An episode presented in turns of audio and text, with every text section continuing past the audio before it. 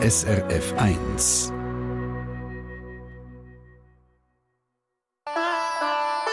SRF 1 Die fünfte Schweiz.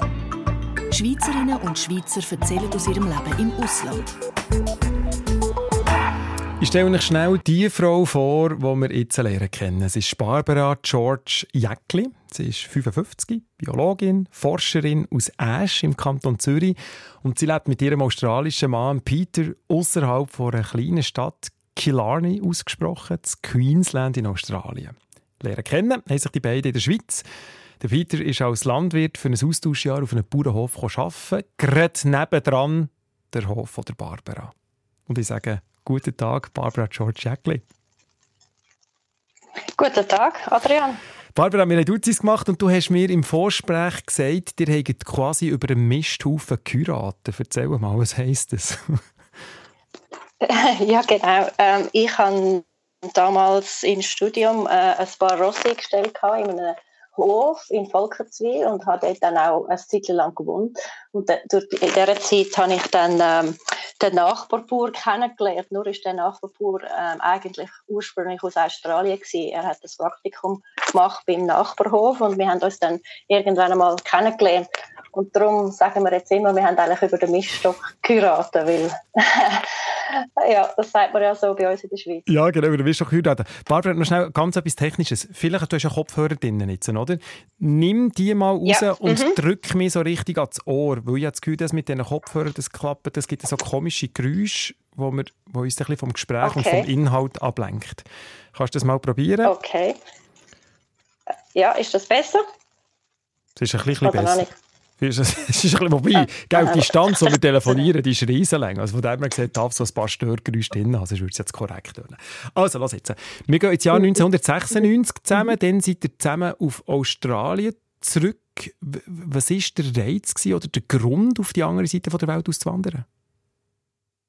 Ähm, wir haben dann äh, in diesem Bauernhof zuerst können wohnen, ein Zeitchen, und haben dann eigentlich dort müssen raus und hätten müssen in eine Wohnung und das haben wir dann gefunden, wenn wir schon in Australien könnten so die weite Flächen haben und uns dort sogar einen kleinen Hof kaufen, dann haben wir ähm, gesagt, wir, wir gehen lieber auf Australien äh, und sind dann mit den Kindern, ähm, die sind schon auf der Welt gewesen, sind wir dann da hingekommen.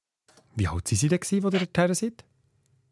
Also der Kleiner ist gerade ähm, noch nicht ganz eins und der Älter zweijährig. Äh, der Älter hat schon Schweizerdeutsch geschwätzt und der, der Kleine hat dann erst gerade angefangen zu schwätzen und hat dann beide Sprachen gerade miteinander gelernt quasi. Boah, aber mit zwei Kindern auswandern in diesem Alter und dann auch auf Australien, ist das nicht das ist also ein Riesenhappen, oder nicht?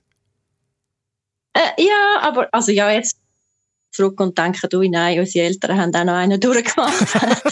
ähm, jetzt, wo wir selber Eltern sind, denken wir, hoffentlich sagt niemand von uns, Jungen, sie machen so etwas Verrücktes.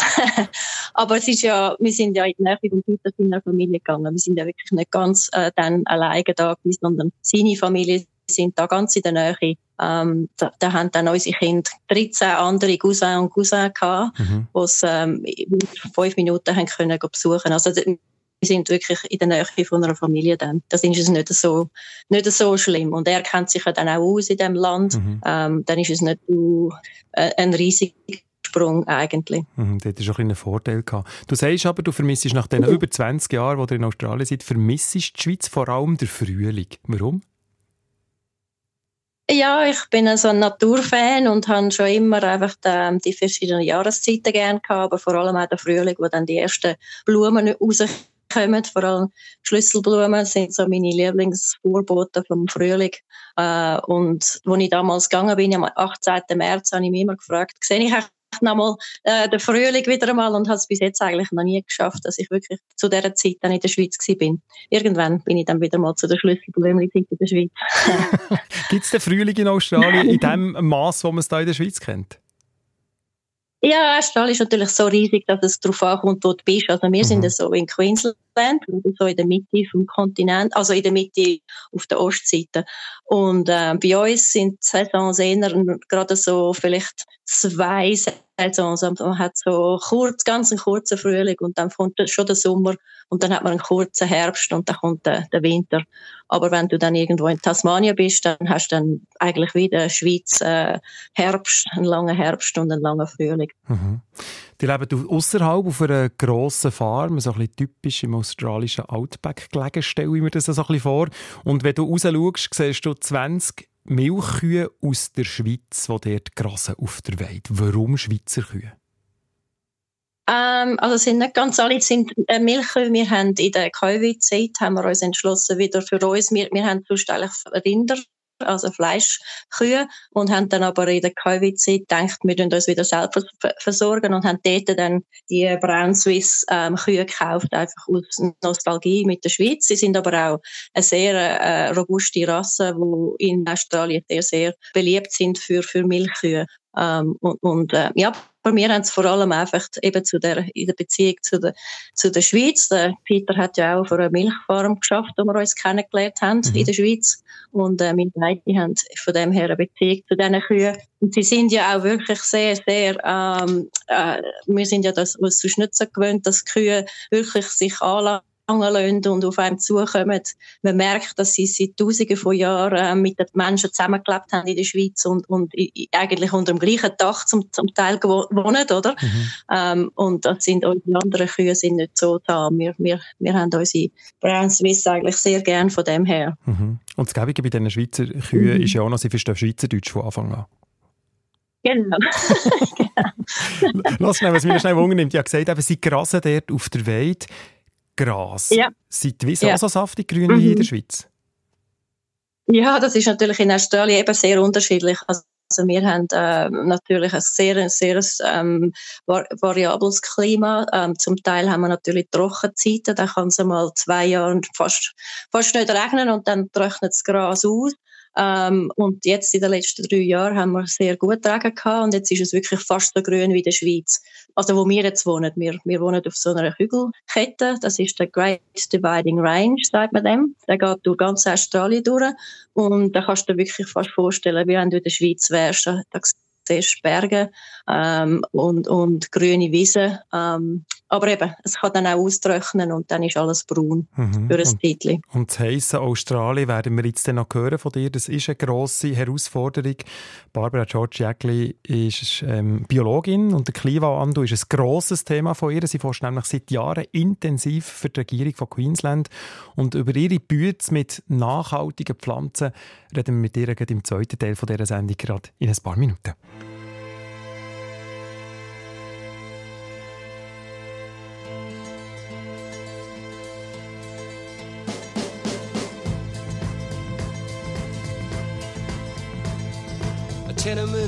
A dirty street, walked and worn by shoeless feet, in silence long and so complete, watched by a shivering sun.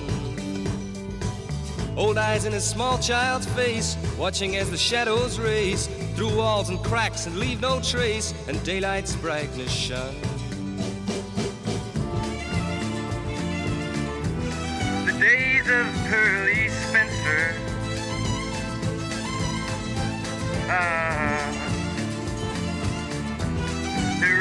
is almost run.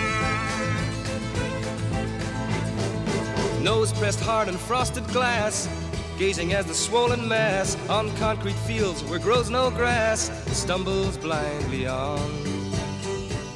Iron trees smother the air, but withering they stand and stare through eyes that neither know nor care where the grass is gone.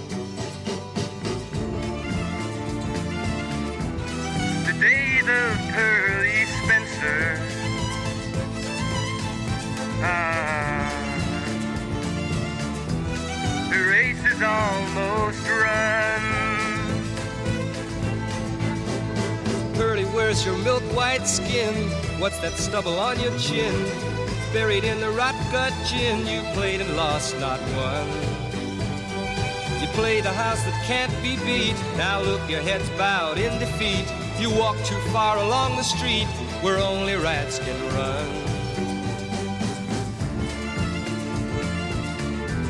The days of Pearlie Spencer. Ah, the race is almost run.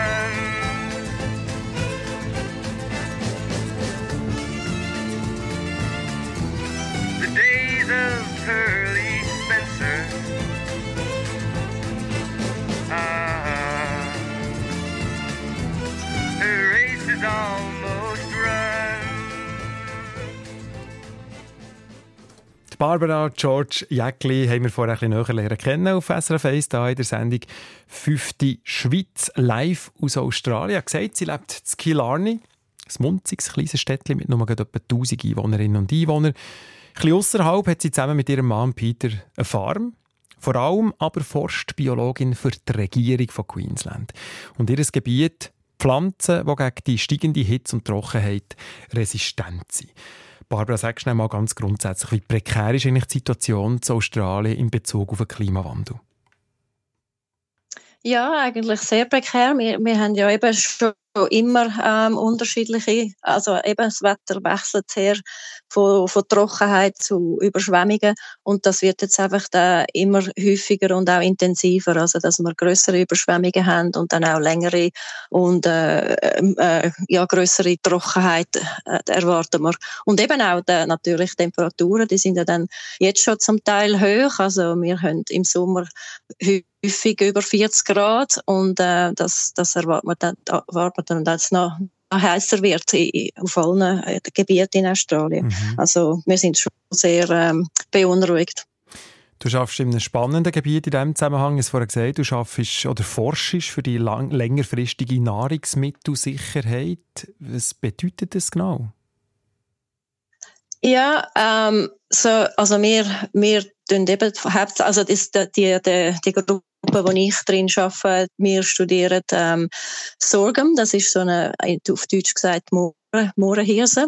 Ähm, die wächst in der Schweiz, glaube ich, nur im Tessin. Also die hat eben eigentlich sowieso schon gern heiß und die ist auch jetzt schon dürreresistent. Die, die kommen aus Afrika und ähm, wir brauchen eigentlich die so als Modell für andere Getreidearten, ähm, dass man dort eigentlich die Gen findet für eben, die, dass dann die Pflanzen resistenter sind zu Hitze oder eben auch längere Trockenheit. Ähm, das ist so das, wo wir, wo wir daran arbeiten. Und da kann man sich vorstellen, dass man ähm, eben die Pflanzen dann ähm, in verschiedenen Umgebungen, also auf verschiedenen Gebieten anpflanzen und dann, ähm, dann unsere Messungen machen. Ähm, also ich arbeite dann häufig im Feld. Wir, wir brauchen auch Technologie heutzutage, also auch äh, Drohnen und äh, sonstige Sensoren, um ähm, die Pflanzen dann vermessen. Mhm.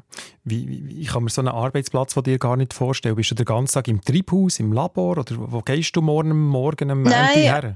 Äh, äh, ja, morgen Morgen bin ich jetzt wahrscheinlich, also es kommt aufs Wetter drauf an, ähm, eventuell muss ich aufs Feld gehen, ähm, äh, äh, äh GPS-Messung machen von allen von unseren äh, Versuchsflächen. Also wir haben eben so zum Teil ähm, Versuche mit, mit bis zu tausend verschiedenen ähm, Varianten von diesen Getreidearten, die wir da äh, forschen. Und dann muss ich die ja, jetzt haben wir letzte Woche haben wir unsere Ernte gemacht von diesen tausend verschiedenen Varianten und jetzt muss ich dann morgen noch messen, wo genau wir die ähm, Fläche äh, unsere Schnitt gemacht haben, mhm. dass wir dann genau das auf dem Computer können sagen, welche das das sind und wie viel Ertrag das die haben.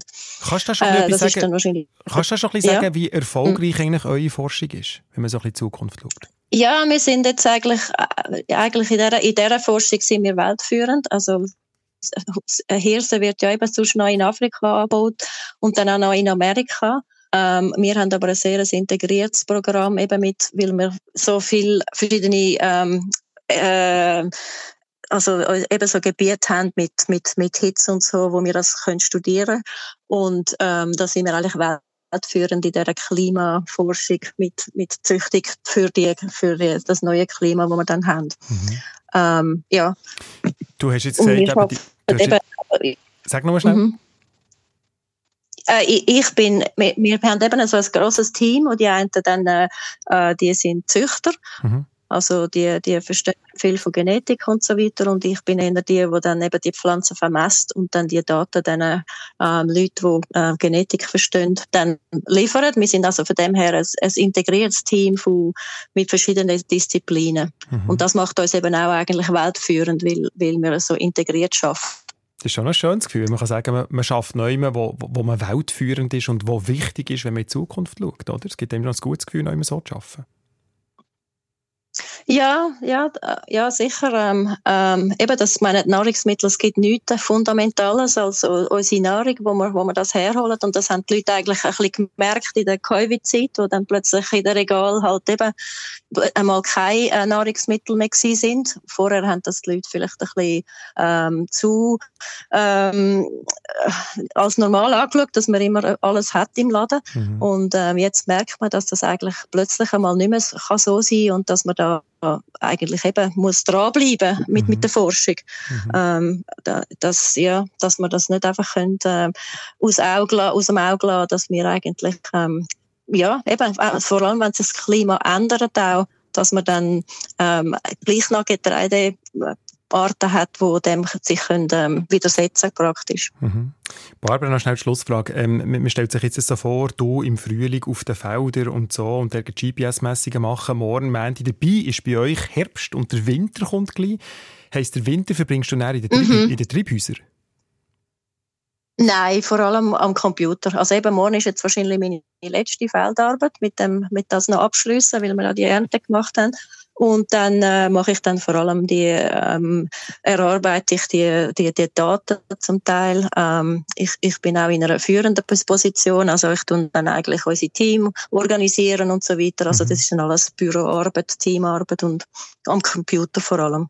Wunderbar. Barbara, ich danke dir ganz, ganz herzlich, dass du uns ein bisschen Auskunft gegeben und uns in dein Leben mitgenommen hast. Du hast noch etwas auf dem Herz, oder du noch gerne in die Schweiz raus möchtest sagen. Ja, es hat ein Cousin von meiner Mutter organisiert, das Gespräch, und ein Onkel von uns, von dieser Hottiger Familie, ähm, ist kürzlich 99 Jahre alt geworden, der Onkel Hans, und ich würde ihm eigentlich gerne äh, nachträglich zum Geburtstag gratulieren.